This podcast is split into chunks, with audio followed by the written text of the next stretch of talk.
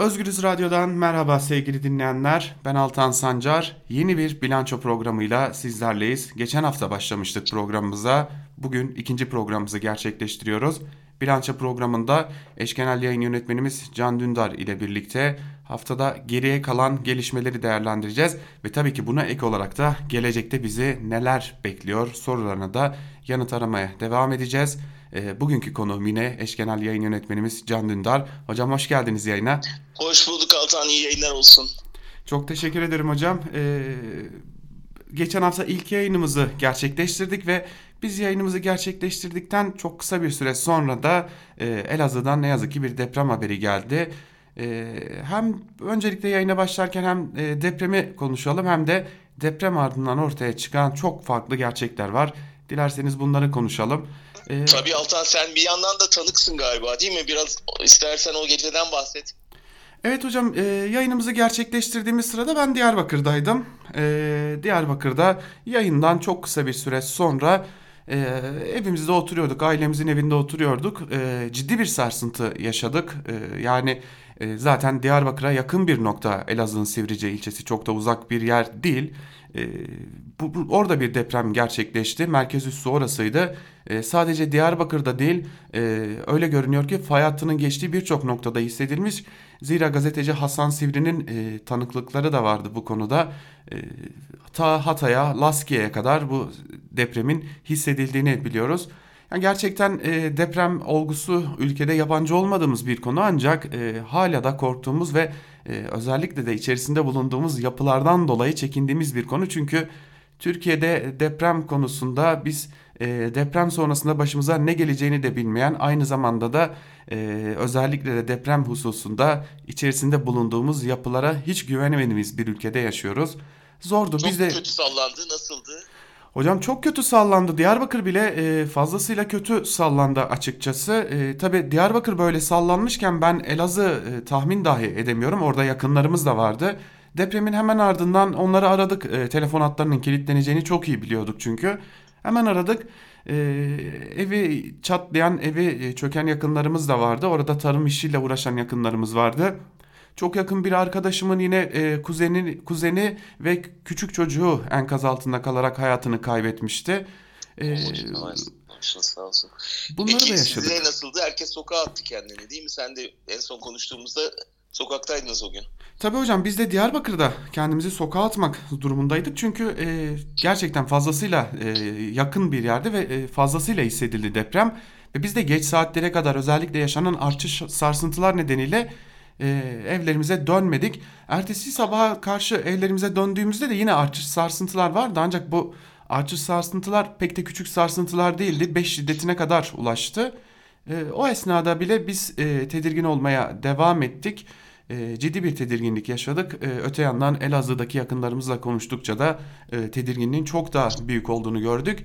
E, tabii kış mevsimiydi. E, bölgenin havası malum. E, hava sıcaklıkları eksi 12 ile eksi 15 derecelere kadar iniyordu. Hele ki söz konusu Hazar Gölü'nün kıyısında bulunan e, Elazığ olunca çok daha fazla soğuğu derinden hisseden bir yerdi burası.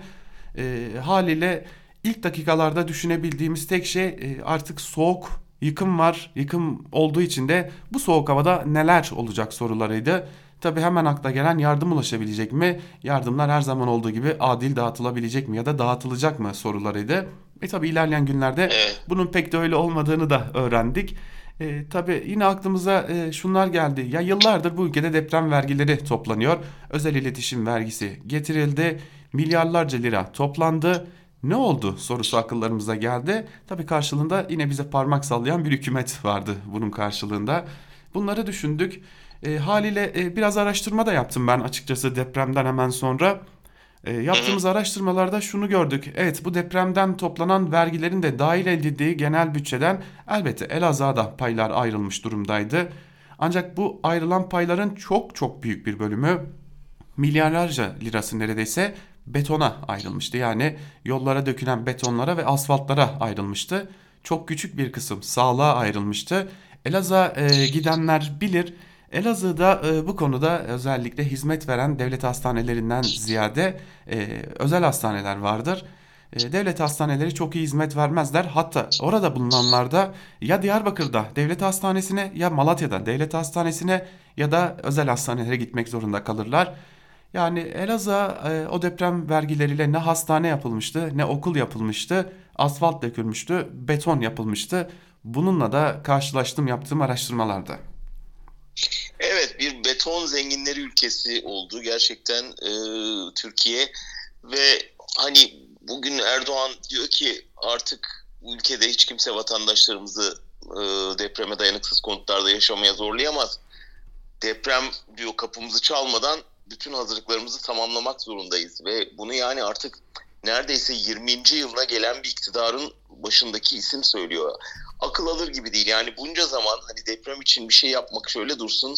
Deprem için toplanan vergileri çarçur eden bir iktidar ve hala dediğin gibi yurttaşlar bir deprem durumunda ne yapacağını, nereye sığınacağını bilmiyor ve dediğin beton, e, çimento sanayi e, deprem toplanma alanlarına inşaat yaptı. Yani bu bu akıl almaz bir şey ve resmen bir cinayet.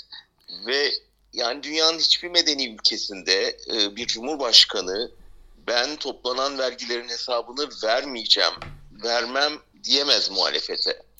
Ve bunu dediği anda büyük siyasi sorumluluk doğar. Yani bunu hani Almanya'da ya da Amerika'da herhangi birine izah edemezsiniz. Devlet neden var? Bize hizmet için var. Biz belli bir para veriyoruz, karşılığında bir hizmet bekliyoruz. Ve devlet yani bizim hizmetçimiz olan devlet ve onun temsilcisi diyor ki ben size hesap vermeyeceğim. Ee, burada tek yol kalıyor o zaman bu hesabı yargıda sormak. Yani eğer e, ya da sandıkta sormak. Evet. Sandıkta sordu yurttaş e, işte İstanbul seçimlerinde sordu, yerel seçimde sordu. Şimdi başka bir tezgah var. İstersen oraya da geçelim. Yani e, İstanbul'u bypass ederek bütün e, kararları almak. Yani yerel iktidarı bypass ederek e, Kanal İstanbul gibi bir projeyi dayatmak gibi e, evet. yan yollara sapıyorlar. E, evet, bu da akıl alır gibi değil. Yani bu sefer de e, sandıkta doğan iradeye karşı çıkıyor. Yani tıpkı e, Kürt illerinde yaptığı gibi nasıl orada kayyum atıyorsa burada kayyum atamanın çok büyük tepki yaratacağını düşünerek e, bu kez yasal bir yolla bypass ederek İstanbul'u devre dışı bırakmaya çalışıyor. E, çok ağır siyasi sorumluluklar, çok ağır siyasi suçlar bunlar ve gerçekten e, hesabının sorulması gereken suçlar. Aslında hocam biz e, kayyum atamalarının ilk gerçekleştiği günden bu yana Özgürüz Radyo'da bu konuya ilişkin çok fazla yayın yaptık. E, Ankara Kulisi evet. programlarında, haber bültenlerimizde e, buna mercek programlarında e, sizin yorumlarınızda buna çok fazlasıyla yer verdik. E, iktidarın hedefinde bir şey var. Artık Türkiye'de yerel yönetimlerin e, adeta iktidarın bölgesel şubeleri olması haline getirilmesi gibi bir heves var. Bunu çok sıklıkla söyledik ve e, işte mecliste beklet meclise hala gönderilmeyen partiler arasında adeta bir top gibi sekip duran bir yerel yönetimler tasarısı var. Ve AKP her geçen gün bu yerel yönetimler tasarısına yeni yeni maddeler ekliyor. Muhalefet ne, yap ne yapacaksa bunun karşısında durabilecek bir yasa ekliyor. Şimdi son gelen e, Kanal İstanbul konusuyla ilgili bir yasa tasarısı var. E, bu da yerel yönetimlere eklenecek.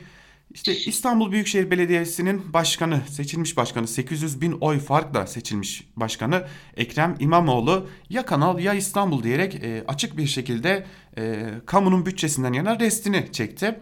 Şimdi e, bir yasa tasarısı getirdiler. O yasa tasarısının içine Kanal İstanbul maddesi diyebileceğimiz bir madde eklediler. Böylelikle Kanal İstanbul gibi büyük projelerde yerel yönetimler AKP iktidarına onay vermese, destek vermese dahi valilikler o şehrin tırnak içerisinde söylemek gerekirse iyiliği için ya da iktidarın deyimiyle söyleyecek olursak bekası için e, valilikler bu projeye dahil olacaklar. Ancak o bütçe e, valilikler tarafından karşılanmayacak. Doğrudan doğruya e, belediyelerin bütçesinden kesilecek. Şimdi e, o hal ilan Ama edildiğinde... Ama kayyum atamak bu demek zaten öyle değil mi? Yani Kesinlikle hocam. Fiilen yönetimi valiye veriyorsun. İşte kayyum dediğin nedir? Yani sadece burada göstermelik olarak belediye başkanını görevden almıyorsun ama elini kolunu bağlıyorsun, odaya kilitliyorsun, parasının kasasını boşaltıyorsun ve hadi sen burada başkancılık oyna ama biz isteneni yapacağız senin adına diyorlar. Kesinlikle zaten e, kayyum atamalarındaki stratejiye baktığımızda da bunu görebiliyoruz hocam. E, yerel yöneticilerin yerine atananlar merkezden gönderilen mülki amirler oluyor ve onlar kayyum olarak atanıyor. Şimdi kayyum atamanın aslında siyasi krize yol açabileceğini gördükleri yerlerde de Türkiye açısından büyük krize, kendileri açısından ya da büyük krize yol açabileceğini gördükleri yerlerde de Böylesi yasa tasarılarıyla konuya müdahil olmaya devam ediyorlar ve e, adeta Türkiye'yi tek bir merkezden yönetilen sadece ama sadece merkezi iktidar açısından değil neredeyse ama neredeyse mahalle muhtarlarının dahi ki görevden alınan e, yerlerine başkasının getirildiği mahalle muhtarları bile bulunuyor İçişleri Bakanlığı tarafından. Artık buraya gelmiş durumdayız. Tek bir merkezden yönetilen hatta tek bir kişinin ağzından yönetilen bir ülke ile karşı karşıyayız. E, deprem sorununda da bunu zaten baştan aşağı tekrar yaşamış olduk. Tabii bir yandan da e, yani hem idari olarak önlem alıyor İstanbul'un önünü kesmek için hem de siyasi olarak büyük bir kampanya başladı geçen hafta. İmamoğlu'na karşı e, yerel medya şeyde yandaş medyada e, ve maalesef İmamoğlu da biraz bu eleştirileri neredeyse verdiği pozlarla kışkırttı diyebilirim.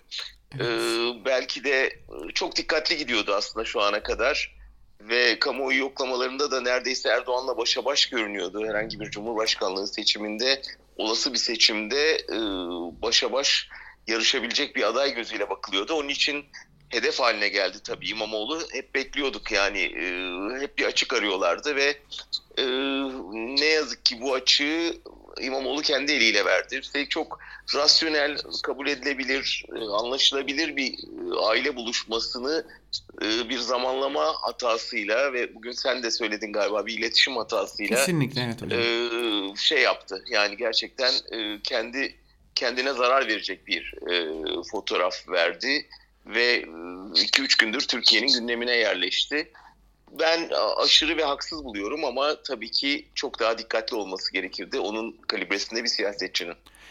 E, şunu söylemek lazım hocam. Türkiye'de siyaset yapmak e, çok çok çok dikkatli olmayı gerektiren, mayırlı tarlada yürümeye benzeyen bir iş adeta. Evet. E, İmamoğlu ve ailesinin bu tatili çok önceden planlandı, planladı zaten bilinen bir gerçeklik. Her ne kadar e, kamuoyunda bu e, yer almasa da çok önceden e, İmamoğlu çocuklarının e, çocuklarıyla birlikte yoğun bir temponun ardından tatil yapmayı planlamıştı.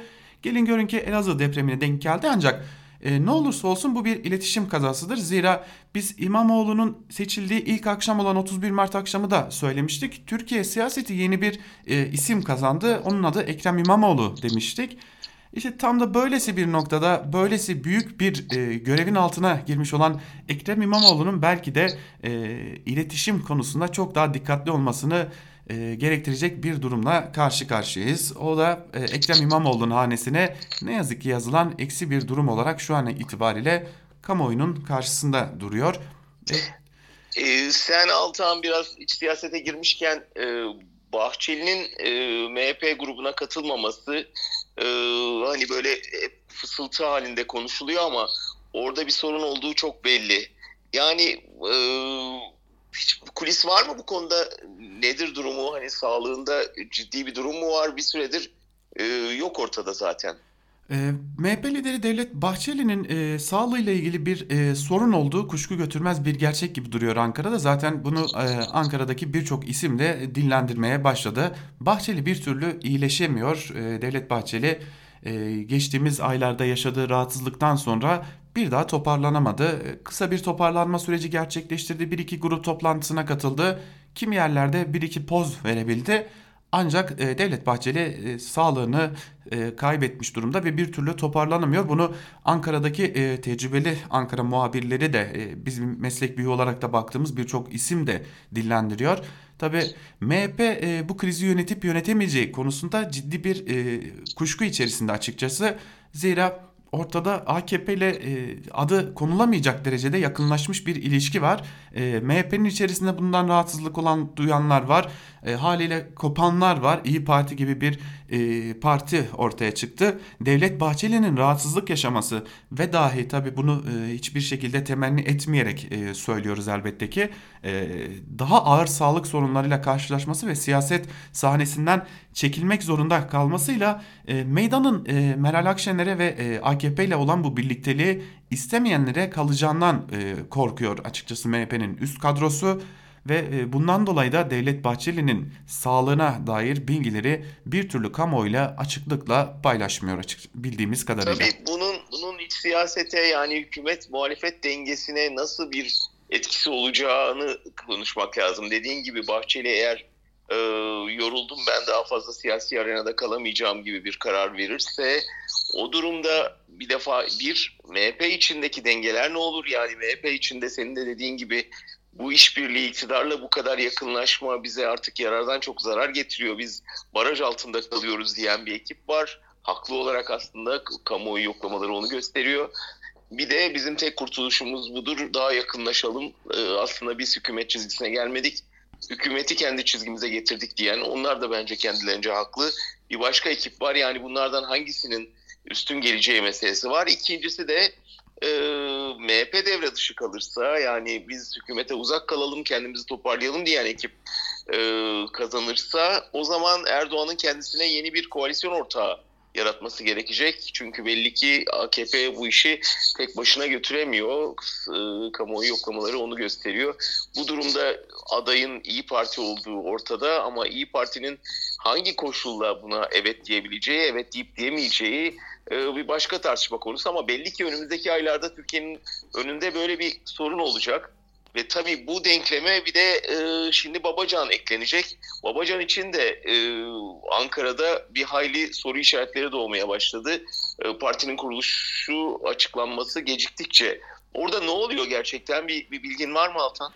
Hocam açıkçası Babacan bugüne kadar kamuoyuna açık bir şekilde yürütmeye çalıştı. En azından e, çevresindekiler kamuoyuna bilgi sızdırmayı e, seviyorlardı. Sık sık da bilgi sızdırıyorlardı gazeteciler üzerinden. E, ancak e, artık bu durum e, ne bir hukuki sorun ne bir binanın hazırlanması sorunu ne bir iç düzük ya da program hazırlanması sorunuyla açıklanabilecek durumda değil. Ee, AKP'den geçmek isteyen milletvekillerinin olduğunu biliyoruz. Biz artık burada durmak istemiyoruz diyenlerin olduğunu biliyoruz.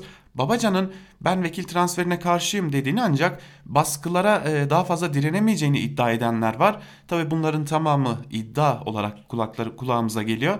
Öte yandan Ali Babacan ve e, ekibinin e, yeni partilere ilgi azaldı şeklinde bir takım söylemlerinin de olduğu belirtiliyor. E, Tabii bu ne kadar gerçekçi bu e, söylentiyi e, kimler yaydı diye baktığımızda AKP'ye yakın olan isimlerin bu söylentileri evet. yaydığını görüyoruz. Geçtiğimiz günlerde hatta e, hem Ali Babacan hem Davutoğlu'na yakın gazeteciler yeni partilere ilgi azalmadı aksine artmaya devam ediyor şeklinde yazıları da vardı. Anladığımız kadarıyla Ali Babacan parti kurmaktan kesinlikle vazgeçmedi. Bu bir şekilde yola çıkacaklar. E, ancak kendi aralarında ufak tefek krizlerin olduğunu biliyoruz. Geçen hafta da bunları aktarmıştık. E, kimler geçsin kimler kalsın şeklinde. E, yine e, milletvekili transferlerinde ufak tefek pürüzlerin olduğunu biliyoruz ve zamanlama noktasında da açıkçası biraz da talihsizlik yaşadıklarını söylemek mümkün çünkü Türkiye'nin gündemine bir türlü e, boş yakalayamadıkları için e, o aralıktan sıyrılıp partilerinin kuruluşunu bir türlü ilan edemiyorlar. Davutoğlu şanslıyla Davutoğlu ülkenin gündeminin e, pek de yoğun olmadığı, yoğunluğun azaldığı bir dönemde partisini ilan edebilmişti. Ancak Ali Babacan bir türlü o boşluğu yakalayamıyor. E, biz bugünlerde artık partinin kuruluş dilekçesinin verilmesini bekliyorduk ancak şimdi bir de Elazığ depremi yaşandığı için bu ortamda Babacan'ın parti kuruluş dilekçesini vermek çok da etik olmaz dediğini de duyuyoruz. Ee, ancak şu konuda eminiz Ali Babacan partisinin kuruluşunu ilan edecek. Ee, en geç tarih olarak e, daha önce Şubat ayının başı ve ortaları diyorduk ancak e, öyle görünüyor ki Mart ayına sarkma ihtimali de her geçen gün e, pişmeye başlamış durumda Ali Babacan'ın partisi için. Tabii Türkiye öyle bir ülke ki gündemi boş yakalamayı beklerlerse daha çok beklerler demek geliyor insan içinden. Davutoğlu'nun büyük bir rüzgar yakaladığı söylenemez. Yani yarattığı da söylenemez e, Babacan'dan beklenti büyüktü. Benim hissiyatım o ki e, bu parti kuruluşu geciktikçe e, partiden beklenen umutlar da eriyor. Öyle hissediyorum. Çünkü e, baba sen de söyledin Babacan ilan etmedi ama yakın çevresi e, bir şekilde e, tarih verip sürekli erteleme haberleri e, yayıyor ve bu da parti daha kurulmadan e, ona olan inancı sarsan bir şey oluyor.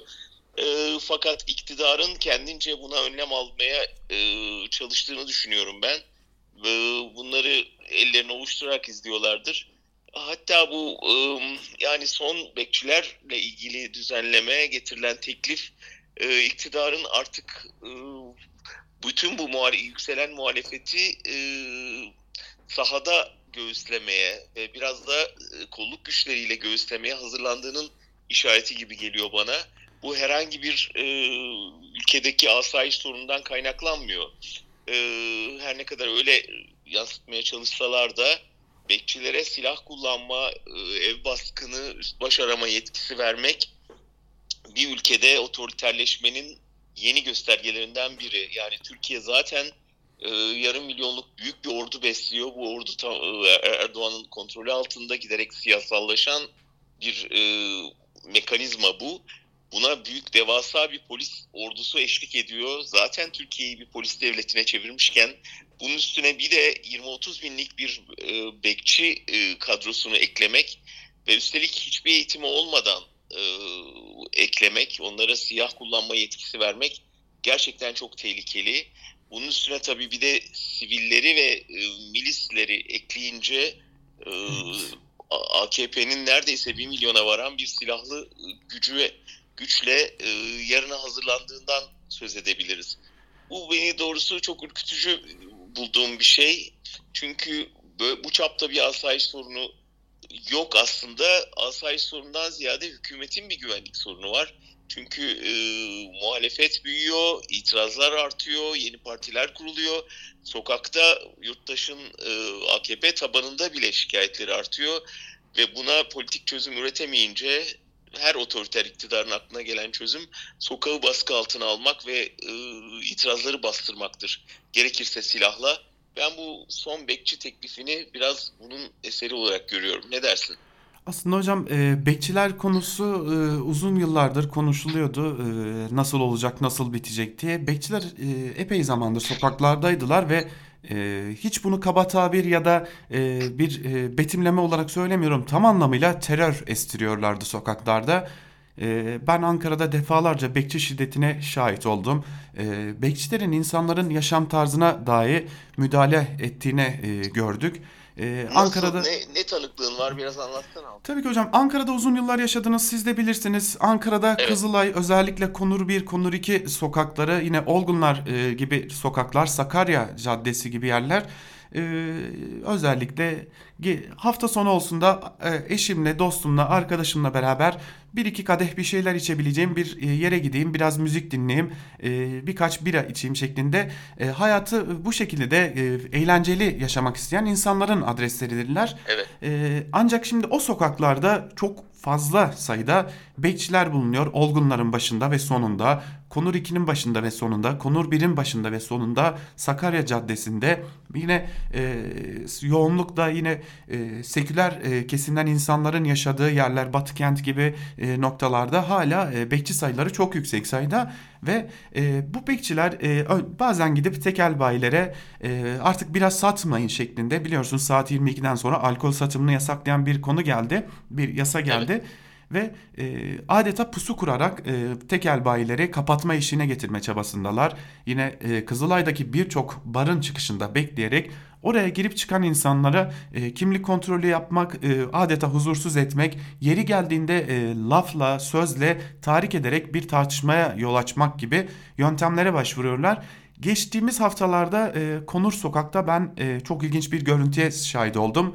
Konur bir sokağa, Konur ikiye sokağa bağlayan noktada e, adeta bekçiler etten bir duvar örmüştü ve e, gelip geçen herkes ama herkes istisnasız herkesi bir kimlik kontrolüne tabi tutuyorlardı. E, ben uzun zamandır Ankara'da yaşıyorum ve e, Ankara'da işte bar sahipleri, bar sahibi olan, işletmecisi olan birçok yakın tanıdığım insan var. İşleriniz nasıl, e, huzurla iş yapabiliyor musunuz diye sorduğumda kendileri bana sıklıkla çok fazla tacize uğruyoruz. Çok fazla e, müdahale oluyor ve artık insanlar buralara gelmek yerine e, 1 lira, 2 lira, 5 lira daha fazla veririm. 1-2 bira daha az, az içerim. 1-2 duble daha az içerim ama gider Tunalı Hilmi'de içerim. Gider Bahçeli'de içerim. Bu insanlarla muhatap olmaktan e, iyidir şeklinde yaklaşmaya başladıklarını ve her geçen gün e, Kızılay'da bizim aşina olduğumuz o e, eğlence kültürünün giderek ölmeye başladığını görüyoruz. E, bekçilerin böylesi bir e, etkisinin de olduğunu söylemek e, gerekiyor çünkü. Evet aslında İstanbul'da da tabii istiklalde aynı şeylerden söz etmek mümkün. Erdoğan demişti ki ben geceleri yatmadan önce bekçi düdüğü duymak istiyorum. Tabii nostaljik bir şey belki birçoğumuzun çocukluğundan akılda kalan işte mahallenin bekçisi nostaljisine atıf yapıyor ama tabii senin anlattığın bekçilerle onların ilgisi yok. E, burada bir e, mahalledeki asayiş görevlisinden ziyade yaşam tarzımızın bekçisine dönüşmüş, siyasileşmiş bir e, kolluk gücünden bahsediyoruz ve e, onların düdüğü bize değil saraya huzur verecek gibi görünüyor. Kesinlikle. E, ben bir de kısaca Gezi davasından söz etmek evet, istiyorum. E, çünkü e, tek tutuklu sanık var. Bu içi tamamen boş bir dava. İddianameyi e, okudum. Ben de sanıklardan biriyim. E, tamamen içi boş bir davada tamamen hiçbir kanıt olmadan e, tutuklu iki yıl aşkın süredir tutuklu olan Osman Kavala'nın durumu gerçekten Türkiye'de bir hukuk cinayetinin e, yeni bir merhalesi olmaya doğru gidiyor. Çünkü açıkça Avrupa İnsan Hakları Mahkemesi'nin kararını uygulamıyor yeniden iktidar ve e, geciktirdikçe geciktiriyor. Yani mahkeme ikidir, iki duruşmadır bu kararın eline ulaşmadığını, kesinleşmediğini vesaire söyleyerek e, erteliyor ve şu açık ki bu davayı bir an önce bitirmek istiyorlar.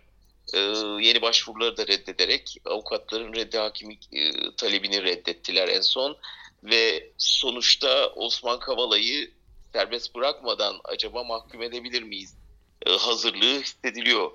E, bu tabii Avrupa'da yani Türkiye o zaman Avrupa İnsan Hakları Mahkemesi'ne neden üye?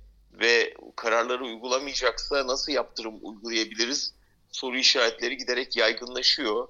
En son Almanya'da çok önemli insan hakları kuruluşları ve medya organları e, ortak bir bildiri yayınladı. İçinde sınır tanımayan gazeteciler, PEN, Gazeteciler Birliği, Türkiye-Almanya Kültür Forumu gibi kuruluşlar ortak bir açıklama yaparak Türkiye Avrupa İnsan Hakları Mahkemesi kararlarını uygulamaya ve e, Osman Kavala'nın tutukluluğuna bir an önce son vermeye çağırdılar ama e, bir sonuç alınamıyor e, ve yargının siyasallaşmasının en ağır örneklerinden birini Gezi davasında yaşıyoruz ve en ağır bedellerden birini Osman Kavala ödüyor ve hiçbir kanıtlı geçerli neden olmadan.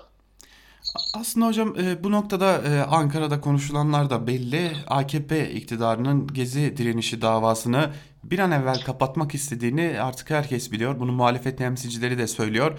Ankara kulislerinde e, dolaşıp da iktidara yakın olan isimler de söylüyorlar. Açıkçası Gezi direnişi davası benim için de büyük bir önemi var. Çünkü ben cezaevinden yeni çıkmıştım ve e, Gezi'nin neredeyse e, başlarına tanıklık ettim. İlk günlerine tanıklık ettim.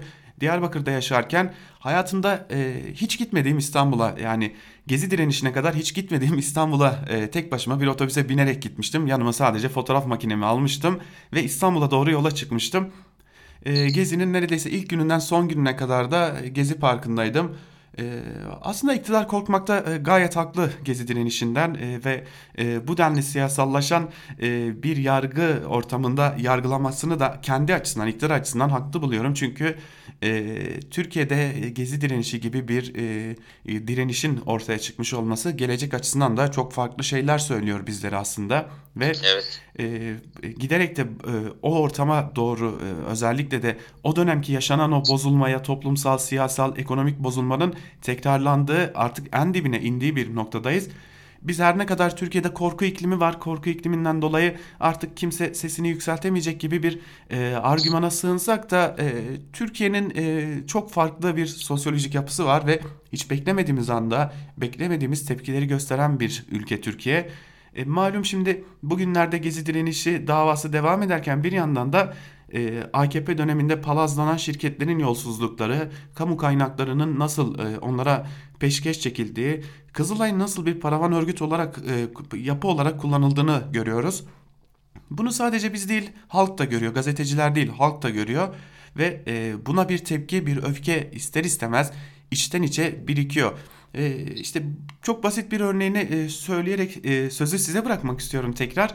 E, Torunlar e, Torunlar diye bir şirket var. AKP döneminde büyümüş ve gitgide de birçok noktaya egemen olmuş bir şirketten bahsediyoruz. İşte Ankara'da milyar dolarlarca e, gelir sağlayan başkent gazı işleten bir e, şirketten bahsediyoruz. E, ben bugün başkent gazdan ziyade başka bir noktadan bahsetmek istiyorum. İstanbul'da Mall of İstanbul diye Avrupa'nın en büyüğü olduğu iddia edilen bir alışveriş merkezi gerçekli yapılıyor. Evet. Ve o alışveriş merkezi yapılırken e, çok e, gerçekçi tabirle kullanmak istiyorum bunu. Devletin kurumları adeta bir arazi mafyası gibi davranıyorlar ve e, arazilerini satmak istemeyen yurttaşların arazilerini önce e, değerinin düşmesi ve satışa zorlanmaları için eğitim alanı ilan ediyorlar. Daha önce ticari alan olan yeri. Yine bunu ilan eden AKP'li Küçükçekmece Belediyesi. Daha sonra da TOKİ buralara e, ben giriyorum diyerek bir e, tebligat gönderiyor. Tabi torunlar e, inşaata verilmesi için ve daha sonra da yurttaşların ellerinden o araziler alınıyor ve Torunlar şirketine verildikten sonra da orada bir AVM inşa ediliyor. En büyük alışveriş merkezi ve bir yaşam alanı inşa ediliyor. E, haliyle görüyoruz işte başkent gaza başkent gaz üzerinden bir e, para aklama, para kurtarma, vergi kaçırma şeyini görüyoruz. Aynı zamanda ensara para gönderilmesi gibi bir kriterin de olduğunu görüyoruz. Yandaş da olsanız e, eğer geliriniz devam etsin istiyorsanız ensara yani dindar nesil yetiştirme davasına bir e, katkıda bulunmanız gerektiğini de görüyoruz. Ve bunu yaparken e, devletin tarafsız olması gereken bütün siyasi yapılarının ya da idari yapılarının da buna ortak olduğunu görüyoruz. Haliyle halk da bunu görüyor. E, bu ikisi de birbirinden çok da bağımsız değil gibi. Siz ne dersiniz hocam? Evet doğrusu son dönemin en büyük skandallarından biri Kızılay, Kızılay skandalı. Ee, şunu biliyorduk aslında devlet Kızılay'ı her amaçla kullanıyor. Yani bunu e, çok uzun yıllardır aslında e, istihbaratçıların Kızılay'ı çok e, sık kullandığını biliyoruz. Özellikle Suriye'ye e, eleman transferinde Kızılay yardım konvoylarının ne kadar sık kullanıldığını artık herkes biliyor. Dolayısıyla bir siyasi diplomatik paravan e, görevi zaten görüyordu Kızılay. Şimdi bu ortaya çıkan skandalla aynı zamanda para aklamada da e, paravan görevi gördüğünü anlıyoruz. Ve Kızılay Başkanı'nın yani vergi kaçırmak ayrı, vergiden kaçınmak ayrı sözü bir itiraf aslında. Ve bunu bu kadar e, rahat telaffuz edebilmesi, bu kadar pervasızca ifade edebilmesi de aslında bize ne kadar bu işi e, artık yani hesap sorulmayacağından emin olduklarını gösteriyor ama e, şöyle bitireyim istersen. Yani hesap sorulmayacak sanıyorlar ama bunların hepsi çok iyi bilelim ki e, birer dava olarak önümüzdeki süreçte gündeme gelecek. Nasıl şimdi Gezi davasından, Ergenekon davasından söz ediyoruz. Türkiye yarın bir Ensar davasını, bir e, Kızılay davasını ve belki de damatların ya da oğulların kurduğu vakıfların davalarını görecek, yaşayacak. Bütün bunlar kuruş kuruş hesabı sorulacak. Ee, ve Kızılay'da dilerim ki o zaman artık bir paravan şirket olmaktan çıkıp e, gerçekten halkın hizmetinde bir kamu kuruluşu olacak. Ee, ben keşke diyorum Haluk Levent'i Kızılay Genel Başkanı yapsak ve bu işi bitirsek çok daha işlevsel olur ve Türkiye'nin de biraz e, nasıl işlediğini yani yardım olayının bireysel düzeyde ne kadar başarılı olabildiğini kurumsal düzeye yansıtabilmenin de belki bir yolu bulunur.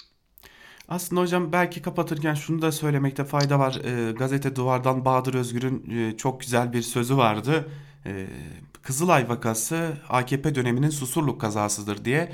E, yıllar önce Susurluk'ta ortaya çıkan o skandalların bir gün yargı önüne çıkacağını hiç sanmıyordu belki de o Susurluk'taki skandala karışanlar. Ama günü geldiğinde o skandala karışanların nasıl yargı önüne çıkarıldıklarını ve Türkiye'de e, aydınlık için bir dakika karanlık eylemlerinin nasıl da hızla yayıldığını ve siyasi sonuçlarının olduğunu çok iyi görmüştük. E, siz o döneme tanıklık etmiş e, bir meslek büyümüşsünüz aynı zamanda. E, yani biz e, elbette bu programda konuşurken belki biz dinleyenler fazlasıyla umutsuzluğa kapılıyor olabilirler ancak e, az önce de söyledik e, Türkiye sosyolojisi çok başka bir sosyoloji. E, Türkiye toplumu e, ne olursa olsun ferasetini kaybetmeme gibi bir e, yöne gerçekten sahip ve e, ülkenin kaybedileceği bir yerde dur demeyi bilen bir toplum. E, öte yandan e, artık e, sona doğru geldiğimizi hepimiz çok iyi biliyoruz. E, öyle çok da karanlığa boğulmuş durumda da olmadığımızı herkesin bilmesi gerekiyor belki de. Kesinlikle. Hocam çok teşekkür Güzel ederim bu hafta oldu. içinde. Ben teşekkür ederim Altan. E, haftaya tekrar aynı saate görüşebilmek dileğiyle hocam. Çok sağ olun. İyi yayınlar olsun. Sağ olasın. Evet sevgili dinleyenler, eş genel yayın yönetmenimiz Can Dündar'la bu haftada keyifli bir sohbet gerçekleştirdik. Konularımız keyifli olmasa da e, kapatırken söylediğimiz gibi e, umutsuzluğa hiç gerek yok. E, umut her zaman var. Bunu İstanbul seçimlerinde de gördük, 7 Haziran seçimlerinde de gördük, Gezi'de de gördük. Bir daha göreceğimize olan inancınızı asla kaybetmeyin. Şimdilik hoşçakalın.